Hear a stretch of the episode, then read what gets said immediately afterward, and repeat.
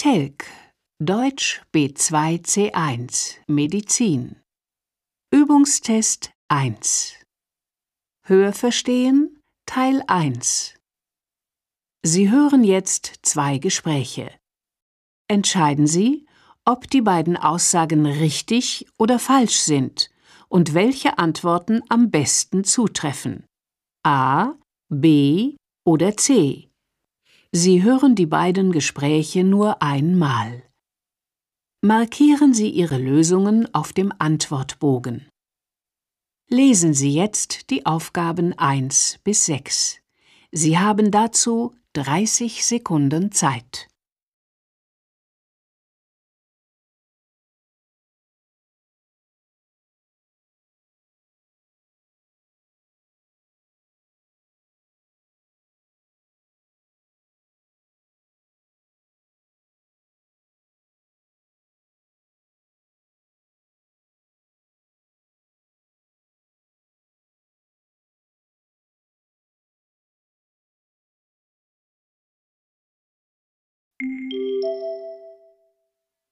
Aufgabe 1, 2 und 3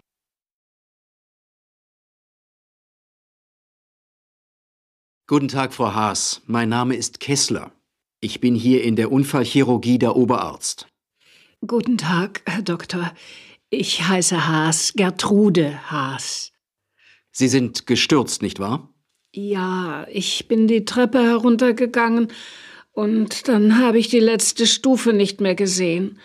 Das gibt es doch nicht, oder? Das gibt es oft. Haben Sie denn aktuell starke Schmerzen? Wenn ich hier so liege, geht es. Aber Sie haben schon etwas gegen die Schmerzen bekommen. Ja, natürlich. Der Notarzt hat mir was gespritzt. Und dann konnten sie mich transportieren. Aber aufstehen kann ich nicht. Das sollten Sie auch nicht versuchen. Schauen Sie, ich habe hier das Röntgenbild mitgebracht, was vorhin gemacht wurde. Ist bestimmt was gebrochen. Ja, ich zeige es Ihnen. Hier ist Ihr Becken. Hier sehen Sie den linken Hüftkopf in der Pfanne. Das ist Ihr linker Oberschenkelknochen. Femur. Richtig. Woher wissen Sie das? Meine Tochter ist Krankenschwester. Da bekommt man einiges mit. Links ist alles in Ordnung. Und wenn Sie jetzt die rechte Seite anschauen, sehen Sie, wie in diesem Bereich des Schenkelhalses der Knochen nach oben verschoben ist. Das sieht aber gar nicht gut aus. Hier sehen Sie deutlich die Fraktur. Schenkelhalsbruch. Richtig. Das werden wir operieren müssen. Kann man da konservativ nichts machen? Ich bin 78. Nein, bei dieser Fraktur sollte man operieren. Sie würden unbehandelt bettlägerig sein. Um Gottes Willen, das möchte ich nicht. Mein Mann kommt gleich mit unserer Tochter. Dann hätte ich gerne, dass Sie uns das nochmal erklären. Das ist kein Problem. Sie werden jetzt einmal auf die Station gebracht. Dann machen wir die notwendigen Voruntersuchungen. Ich war letzte Woche noch beim EKG. Alles in Ordnung, hat der Hausarzt gesagt. Das ist ja eine gute Nachricht. Und wenn Ihr Mann und Ihre Tochter da sind, sprechen wir noch mal alles in Ruhe durch.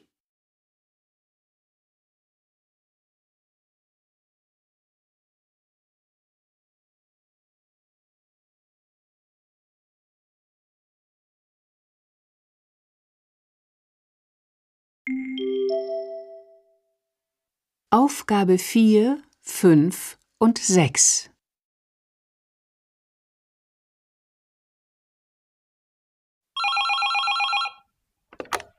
Möller? Guten Tag, Frau Möller. Guten Tag, Herr Kollege. Ich habe ein kleines Problem. Vor mir sitzt eine 26-jährige Patientin, bei der eine deutliche Thrombozytopenie vorliegt. Wie niedrig sind Sie denn? Bei der ersten Messung hatte sie 83.000 und jetzt bei der Kontrolle 67.000 Thrombozyten. Hat die Patientin Zeichen einer Blutungsneigung? Nein, überhaupt nicht. Sie ist völlig unauffällig. Sie hatte schon zwei Zahnextraktionen, die ohne Probleme verlaufen sind. Spontane Hämatome? Auch nicht. Es gibt auch keine Besonderheiten in der Familienanamnese. Die anderen Blutwerte sind in Ordnung? Ja, das einzig Erwähnenswerte ist, dass sie immer eine verlängerte Regelblutung hat. Also, wenn sie bisher für die klassischen Gerinnungsstörungen keine Klinik geboten hat, könnte es möglich sein, dass sie eine laborchemisch bedingte Pseudothrombozytopenie hat. Sie meinen wegen der EDTA-Röhrchen? Ja. Wenn man ihr nochmal Blut in einem Zitratröhrchen abnimmt, kann man das zumindest ausschließen. Eine gute Idee. Ich bedanke mich bei Ihnen. Keine Ursache.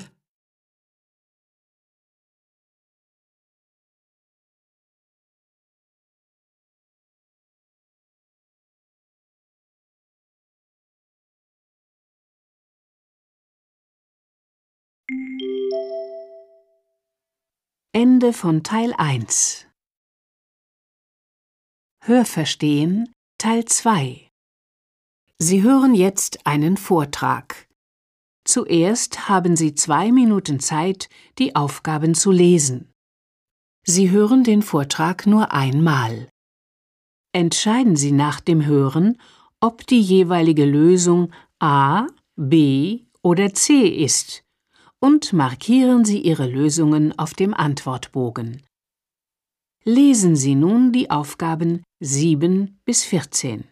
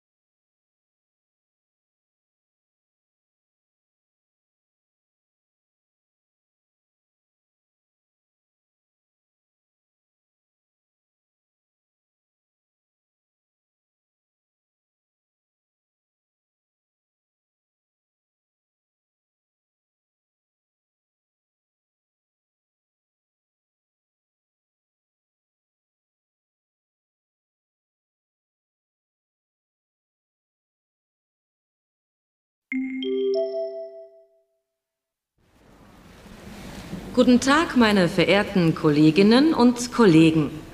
Ich freue mich jetzt auf den Vortrag von Herrn Dr. Müller über die speziellen Gesichtspunkte bei der Anlage eines zentralen Venenkatheters über die Vena jugularis interna.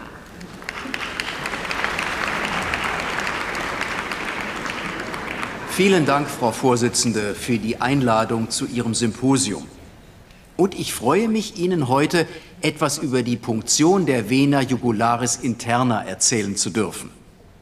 Ich werde speziell auch auf die Vorteile der sonografischen Kontrolle bei der Punktion eingehen. Zu Beginn sei noch einmal auf wesentliche Indikationen hingewiesen. Im Rahmen der perioperativen Versorgung von Patienten auf Intensivstationen stellt der ZVK eine der entscheidenden Möglichkeiten dar, eine gezielte Volumentherapie durchführen zu können. Unabhängig von den speziellen Indikationen bei operativen Eingriffen sind die Messung des ZVD, die Gabe kreislaufstabilisierender Medikamente oder die parenterale Ernährung mit hochkalorischen Lösungen die klassischen Indikationen für einen ZVK. Aber auch katastrophale periphere Venenverhältnisse oder die Notwendigkeit häufiger Blutentnahmen sind eine typische Indikation. Nicht zu vergessen die akute Hämodialyse oder im Bereich der Onkologie die Chemotherapie. Klassische Kontraindikationen sind Infektionen im Bereich der Einstichstelle oder eine massive Gerinnungsstörung. Im klinischen Alltag muss immer daran gedacht werden, ob nicht schon Punktionsversuche auf der anderen Halsseite gemacht wurden. Grundsätzlich, und das kennen Sie aus Ihrem klinischen Alltag auch, sind es häufig Patienten in einem kritischen Zustand. Häufig steht die Entscheidung aber auch unter einer gewissen Nutzen-Risiko-Abwägung. Es sei an dieser Stelle der adipöse Patient mit ausgeprägtem Emphysem erwähnt. Auf diesem Bild sehen Sie das vorbereitete Material. Auf dem Instrumententisch ist ein durchsichtiges Lochtuch, mehrere sterile Kompressen und hier ein dreilumiger ZVK mit angeschlossenen Drei-Wege-Hähnen. Neben dem Skalpell für die Stichinzision der weiche flexible Führungsdraht und der Dilatator zur Erweiterung des Punktionskanals. Des Weiteren die Punktionsspritze mit steriler Kochsalzlösung und eine weitere 10 Milliliter Spritze zum Spülen der einzelnen ZVK-Schenkel. Das Nahtmaterial legen wir bereits mit auf den Instrumententisch, während wir das durchsichtige sterile Pflaster erst nach erfolgreicher Fixierung des Katheters hinzulegen. Punktieren wir am wachen Patienten, verwenden wir zur Lokalanästhesie eine 5 Milliliter Spritze mit Lidocain 1%. Die oder der Punktierende trägt neben sterilen Handschuhen unbedingt einen sterilen Kittel. Die Haut der zu punktierenden Halsseite wird desinfiziert. Eine der wesentlichsten Maßnahmen, um erfolgreich punktieren zu können, ist die Lagerung. Wenn möglich, ist eine leichte Trendelenburg-Position des Tisches optimal. Der Kopf wird leicht überstreckt und zur Gegenseite gedreht und das Kopfteil leicht abgesenkt. Ist der Patient beatmet, kann mit zusätzlichem Bieb eine noch bessere Füllung der Venen erreicht werden. Gleichzeitig sinkt damit das Risiko einer Luftembolie. Als Leitstrukturen haben wir von Kranial das Mastoid und den Verlauf des Musculus sternocleidomastoideus oder die gedachte Linie zwischen Ohrläppchen und Jugulum. Gemeinsam in einer faszienartigen Hülle verlaufen Nervus vagus, Arteria carotis und Jugularis interna. So wird bei Punktion der rechten Jugularis die Arteria carotis mit dem Zeige- und Mittelfinger palpiert und damit quasi fixiert. Die zu punktierende Vene liegt direkt neben der Karotis, lateral in Höhe des Krikoids und wird in einem Winkel von circa 40 Grad punktiert. Die Stichrichtung ist nach außen gerichtet, sodass eine akzidentielle Punktion der Arterie vermieden wird. Als Standard sollte heutzutage die Punktion unter Sonographiekontrolle erfolgen. Hierbei hat sich die Querdarstellung des Gefäßes bewährt. Man beginnt mit der Ultraschalluntersuchung in Höhe des Krikoids und kann dann den Schallkopf einige Zentimeter nach Kranial und Kaudal verschieben. Danach wird das Gefäß in Längsdarstellung sonografiert. Mit diesem Vorgehen lässt sich die optimale Punktionsstelle herausfinden.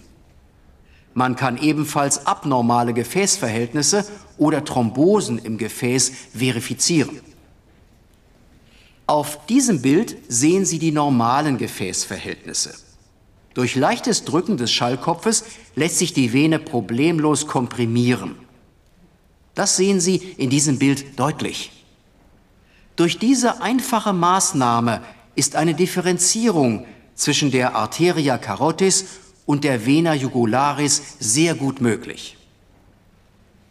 Circa zwei Zentimeter oberhalb des Schallkopfes ist die Punktionsstelle zu wählen. In diesem kurzen Videoausschnitt sehen Sie in der Querdarstellung die Jugularvene und jetzt, wie die Spitze der Kanüle in die Vene eindringt. Also zumindest in diesem Video eine eindeutige Angelegenheit. Dass es auch bei diesem Vorgehen Schwierigkeiten geben kann, versteht sich von selbst. Nach erfolgreicher Punktion und Aspiration von Blut wird der Führungsdraht eingeführt und via Ultraschall auf seine korrekte Lage hin überprüft. Nach Entfernung der Punktionskanüle wird der Stichkanal dilatiert und über den Führungsdraht der ZVK positioniert. Es sei hier noch einmal darauf hingewiesen, den Führungsdraht immer gut mit den Händen zu fixieren, damit er bei den verschiedenen Manövern nicht versehentlich disloziert. Ich positioniere bei Männern den Katheter normalerweise an der 15 cm Markierung und bei Frauen bei 13 cm. Durch die Möglichkeit der EKG-Ableitung lässt sich die Katheterlage sehr gut kontrollieren. Die typischen EKG-Kurven sind in diesem Bild dargestellt. Praktischerweise führt man den Katheter so weit vor, bis sich die P-Welle deutlich vergrößert, um ihn dann wieder langsam zurückzuziehen, bis sich die P-Welle wieder normal darstellt. Nach Füllen aller Schenkel des ZVK und Anschluss einer Infusionslösung wird dieser mittels Hautnaht fixiert und mit einem durchsichtigen sterilen Schutzverband versorgt. Wir führen noch eine Röntgen-Thorax-Kontrolle durch. Neben der Lagekontrolle kann so zusätzlich ein möglicher Pneumothorax oder in seltenen Fällen ein Hämatothorax ausgeschlossen werden. Ich hoffe, ich konnte Ihnen ein wenig Einblick in die Spezialitäten der Anlage eines zentralen Venenkatheters vermitteln und freue mich natürlich auf Fragen und Anregungen Ihrerseits.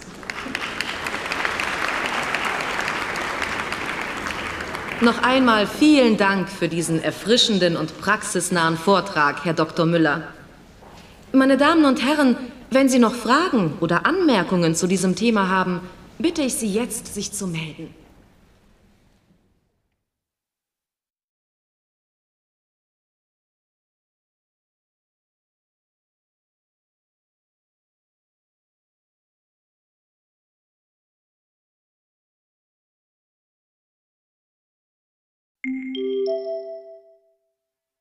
Ende von Teil 2 Hörverstehen Teil 3 Sie hören nun mehrere Personen, die ihre Meinung zu einem Thema äußern. Welcher der Sätze A bis K passt zu den Aussagen 15 bis 19? Markieren Sie Ihre Lösungen für die Aufgaben 15 bis 19 auf dem Antwortbogen. Lesen Sie jetzt die Sätze A bis K. Dazu haben Sie eine Minute Zeit.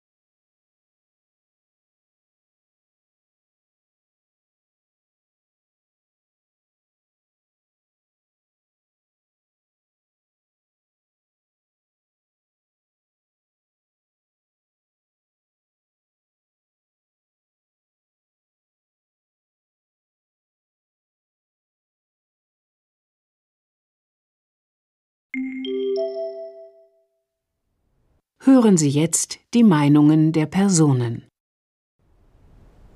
Meine Damen, meine Herren, ist Adipositas eine Krankheit? Gibt es ein Adipositas-Gen? Mittlerweile spricht man in westlichen Ländern von einer Adipositas-Epidemie. Sie betrifft nicht nur Erwachsene, sondern immer häufiger auch Kinder und Jugendliche. Für Folgekrankheiten wie Hypertonie und Diabetes mellitus steigen die finanziellen Belastungen der Sozialsysteme. Wie immer bitte ich um kurze und klare Statements. Frau Meier, darf ich Sie als Erste bitten? Aufgabe 15 Wenn wir die Definition der Weltgesundheitsorganisation betrachten, so ist ja der Body Mass Index das entscheidende Kriterium zur Klassifikation bei Erwachsenen. Ein BMI über 35 bedeutet Grad 2 und über 40 Grad 3. Diese Gruppen haben ein deutlich erhöhtes Risiko für Begleiterkrankungen. Die Betroffenen sind aber nicht nur medizinisch behandlungsbedürftig, sondern auch in ihren sozialen Aktivitäten eingeschränkt oder werden gesellschaftlich stigmatisiert. Sie neigen dazu, sich zu isolieren oder entwickeln Depressionen. Hier sollte ebenfalls mit sozialen Begleitprogrammen wie einfacher Zugang zu sportlichen Aktivitäten Hilfe angeboten werden.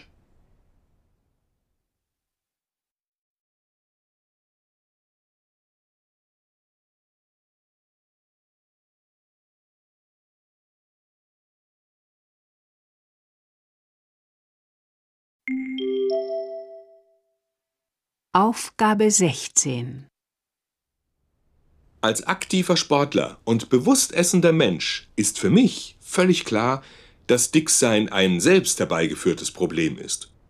Durch den oft am Arbeitsplatz bedingten Bewegungsmangel und die fehlende Willensstärke der Menschen entsteht ein Teufelskreis aus Sitzen, Essen und Schlafen. Für mich sind Übergewichtige erst einmal nicht als Patienten zu betrachten. Erkrankungen, die in direktem Zusammenhang mit der Adipositas stehen, sollten von den gesetzlichen Krankenversicherungen auch nicht übernommen werden. Damit kämen wir alle gemeinsam für deren Fehlverhalten auf. Und das finde ich inakzeptabel und ungerecht.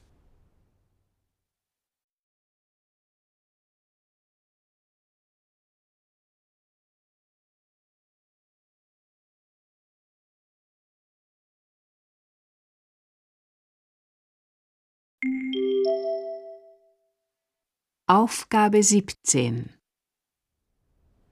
Sie haben in Ihrer Anfangsmoderation darauf hingewiesen, dass immer mehr jüngere Menschen fettleibig sind. Dies ist wirklich ein brennendes Problem. Untersuchungen zum Thema Übergewicht aus den Niederlanden haben gezeigt, dass die jüngere Generation der Älteren um 15 Jahre voraus ist. Soll heißen, 40-Jährige haben das Fettleibigkeitsprofil von 55-Jährigen. Man spricht in diesem Zusammenhang auch von der sogenannten Generationenverschiebung. Da steht die Frage im Raum, ob kommende Generationen wirklich immer älter werden, wenn Bluthochdruck als Folge von Fettleibigkeit schon 15 Jahre früher auftritt. Ich kann hier nur erneut zu erhöhter Aufmerksamkeit und Aufklärungsarbeit auffordern.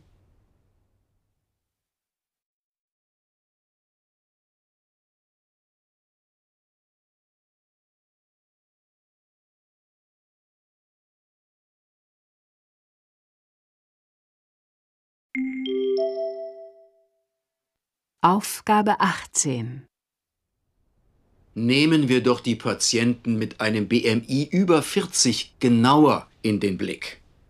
Die Patienten haben eine ganze Reihe frustraner Versuche hinter sich, ihr Gewicht zu reduzieren. Noch schlimmer, sie werden nach jeder Diät immer dicker. Jeder kennt diesen Jojo-Effekt. Ich möchte auf zwei Dinge hinweisen. Zum einen ist Adipositas nicht einfach nur gleichzusetzen mit zu viel Essen und Willensschwäche. Da macht man sich die Sache zu leicht. Wir wissen heute, dass es eine multifaktorielle Erkrankung mit gesicherter genetischer Komponente ist. Zum Zweiten möchte ich die Möglichkeiten der chirurgischen Therapie anführen. Durch ein sogenanntes Magenband oder eine Gastroplastik liegen die Erfolgsraten bei 60 bis 70 Prozent und einer Gewichtsabnahme bis zu 40 Kilogramm.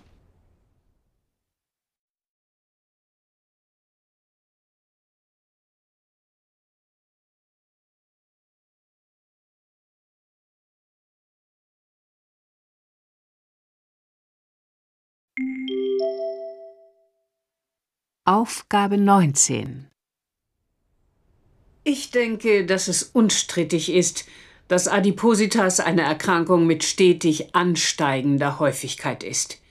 Die daraus resultierenden Kosten steigen seit Jahren beinahe explosionsartig. In Deutschland liegen diese bei 12 bis 13 Milliarden Euro im Jahr. Die Diabetes mellitus Behandlung macht mit knapp 7 Milliarden den Großteil der Folgekosten aus, gefolgt von Herz- und Gefäßerkrankungen und Arthrosen. Ganz zu schweigen von den indirekten Kosten durch Arbeitsunfähigkeit oder Frühinvalidität. Einer US-Studie zufolge liegen die medizinischen Behandlungskosten von Adipösen um 50 Prozent über denen von Normalgewichtigen. Die beschriebene Situation macht es dringend notwendig, im Bereich präventiver Maßnahmen aktiver zu werden. Ein Ansatz wäre im ordnungspolitischen Bereich eine massive Besteuerung von Fastfood-Produkten und gleichzeitig die Unterstützung bei der Entwicklung und Vermarktung gesundheitsförderlicher Produkte.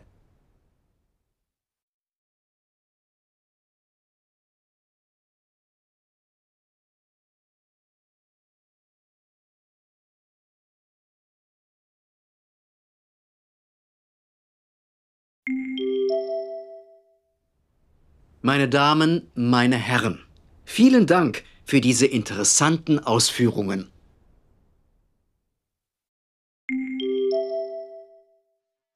Ende von Teil 3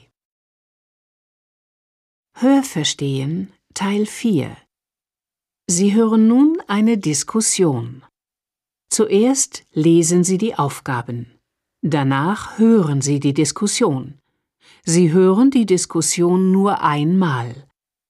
Entscheiden Sie, ob die Aussagen 20 bis 25 richtig oder falsch sind. Markieren Sie Ihre Lösungen auf dem Antwortbogen. Lesen Sie jetzt die Aussagen. Dazu haben Sie eine Minute Zeit.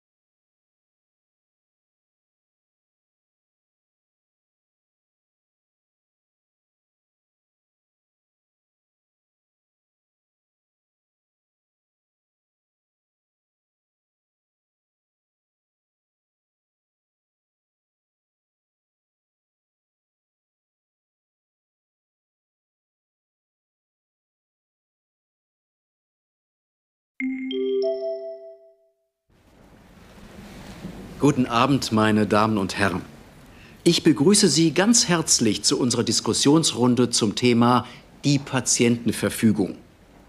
Mein Name ist Jörn Zänisch. Ich bin hier an der Universität von Sturklingen als Professor für internistische Intensivmedizin tätig. Links neben mir begrüße ich Frau Lindner, die schon vor Jahren als leidgeprüfte Ehefrau eine Patientenverfügung abgefasst hat. Als Vorsitzende unserer Ethikkommission und rechtlich gut bewanderte Klinikerin ein herzliches Willkommen an Frau Dr. Deuser. Abschließen möchte ich die Runde mit Herrn Leutz, der, wenn ich das einmal prägnant und kurz sagen darf, keine Patientenverfügung hat, weil er sagt, dass Ärztinnen und Ärzte sowieso entscheiden, wie sie es für richtig halten. Patientenverfügungen kommen, salopp gesagt, immer mehr in Mode. Mittlerweile kommt ein Viertel aller Patienten mit allen möglichen Dokumenten zu uns. Dies reicht von selbstverfassten Texten über testamentarische Erklärungen bis zu ausgefüllten Vorlagen, die aus dem Internet heruntergeladen werden. Frau Lindner, Sie haben sich nach einer schweren Erkrankung entschlossen, eine solche Verfügung zu erstellen. Was war Ihnen wichtig?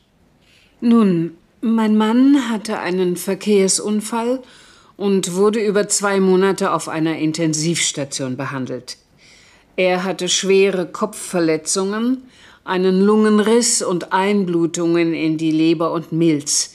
Die Milz wurde ihm dann entfernt, aber es wurde nicht besser. Erst versagte die Lunge und dann die Nieren. Er kam an die Dialyse. Und niemand wusste, ob er überhaupt wieder gesund würde, vor allem auch im Kopf. Zum Schluss hatte er ein Totalversagen. Ein Multiorganversagen. Ja, genau. Ein Multiorganversagen. Und daran ist er gestorben. Und da ich das für mich nicht so will, habe ich mich entschlossen, eine Patientenverfügung zu erstellen. Darin steht, dass ich nicht weiter behandelt werden will, wenn mein Fall aussichtslos ist. Ich will vor allem keine künstliche Blutwäsche. Ich habe die Patientenverfügung immer bei mir. Haben Sie sie selbst verfasst? Meine erste Fassung war von mir selbst. Und dann habe ich mir eine Vorlage von einem Anwalt aus dem Internet heruntergeladen und ausgefüllt. Frau Deuser, wie sind Ihre Erfahrungen mit Patientenverfügungen? Sehr unterschiedlich. Vor einigen Jahren waren es oft die selbstverfassten Testamente, die eher zu Missverständnissen Anlass boten. Während man heute oftmals kritiklos ausgefüllte Mustervorlagen vorfindet. Nehmen Sie an, da steht in einer Verfügung, ich möchte nicht qualvoll unter künstlichen Apparaturen dahinvegetieren. Oder Formulierungen wie, ich möchte in der gebotenen menschlichen Würde sterben. Damit schaffen Sie natürlich keine Klarheit. Ab wann vegetieren Sie an einer künstlichen Apparatur? Was sind überhaupt alles künstliche Apparaturen? Was ist mit gebotener menschlicher Würde gemeint? Der Text sollte also so eindeutig sein, dass er auch von dem medizinischen Personal als verbindlich aufgefasst werden kann. Deswegen möchte ich unbedingt dazu raten, sich begleitend eine professionelle Beratung einzuholen. Das ist eine klare Aussage. Herr Leutz, warum haben Sie keine Patientenverfügung? Ganz einfach, weil sie nichts nützt. Sie schreiben etwas da rein und niemand hält sich daran. Sie wollen nicht ewig an Beatmungsgeräten angeschlossen sein. Und dann wird gesagt, was heißt genau ewig? Oder welche Geräte genau? Sie sagen, dass Sie nicht leiden wollen. Und was passiert? Jemand fragt sich, was meint er genau mit Leiden? Der Zustand jetzt ist bestimmt noch kein Leiden für ihn. Und zum Schluss kommt dann noch das Argument, dass man es nie hundertprozentig wissen könne und sich der Patient möglicherweise doch anders entschieden hätte. Sprechen Sie jetzt aus persönlicher Erfahrung? Ich spreche von dem, was man so hört, was man aus den Medien mitbekommt. Das reicht ja wohl. Aber das, was Sie schildern, ist ja genau der Grund für klare und eindeutige Patientenverfügungen. Selbstverständlich kann man nicht alle denkbaren Abläufe in Verfügungen festhalten. Und da gebe ich Ihnen natürlich recht, Herr Leutz. Es kann auch Situationen geben, bei denen trotz gut formulierter Patientenverfügung Differenzen zwischen den Beteiligten auftreten. Und lassen Sie mich noch zwei Dinge kurz hinzufügen. Zu der Patientenverfügung rate ich gleich eine Vorsorgevollmacht mitzuerstellen. Damit habe ich die Möglichkeit zu bestimmen, wer für mich die Entscheidungen sowohl in Gesundheits- als auch in Rechtsfragen trifft. Ansonsten setzt das Amtsgericht eine Betreuerin oder einen Betreuer ein. Und kontrollieren Sie Ihre Verfügungen oder Vollmachten zum Beispiel alle zwei Jahre. Vielleicht haben sich ja bestimmte Dinge für Sie zwischenzeitlich geändert. Und dann möchte ich noch Folgendes sagen. Die Ärzte sollten doch besser wissen, was sie tun, als wir, oder? Ich meine, der medizinische Sachverstand liegt doch nicht bei uns Patienten. Jedenfalls traue ich mir nicht zu, ob jetzt eine künstliche Ernährung oder irgendeine Beatmung das Richtige für mich ist. Oder für welchen Zeitraum man das machen muss. Das muss doch der Arzt oder die Ärztin wissen ob ich noch eine Blutkonserve brauche oder zehn oder noch mehr Konserven. Das kann man ja nicht vorher wissen. Und dann hören die bei neun oder zehn Blutkonserven auf, mich zu behandeln. Oder wie muss ich das verstehen? Frau Lindner, was machen Sie jetzt mit Ihrer Patientenverfügung? Ich halte sie für absolut sinnvoll. Ich werde sie mir aber noch mal genau anschauen und mit meinem Hausarzt darüber sprechen. Ich glaube, dass ich einige Punkte wie die Blutwäsche vielleicht klarer beschreiben muss. Außerdem werde ich mich noch um eine Vorsorgevollmacht kümmern. Ich möchte nämlich, dass meine Tochter für mich entscheidet, falls ich das nicht mehr selbst kann. Die Patientenverfügung ist die Möglichkeit, meinen Willen darzulegen und entlastet auch Verwandte oder Freunde, Entscheidungen über mich fällen zu müssen, wenn ich dies nicht mehr kann. Ich erlebe häufig, dass bei schwierigen Behandlungssituationen alle Betroffenen dankbar sind, wenn klar formulierte Niederschriften vorliegen. Ich bedanke mich bei allen Beteiligten für diese rege Diskussion und freue mich auf Fragen oder Anregungen aus dem Publikum.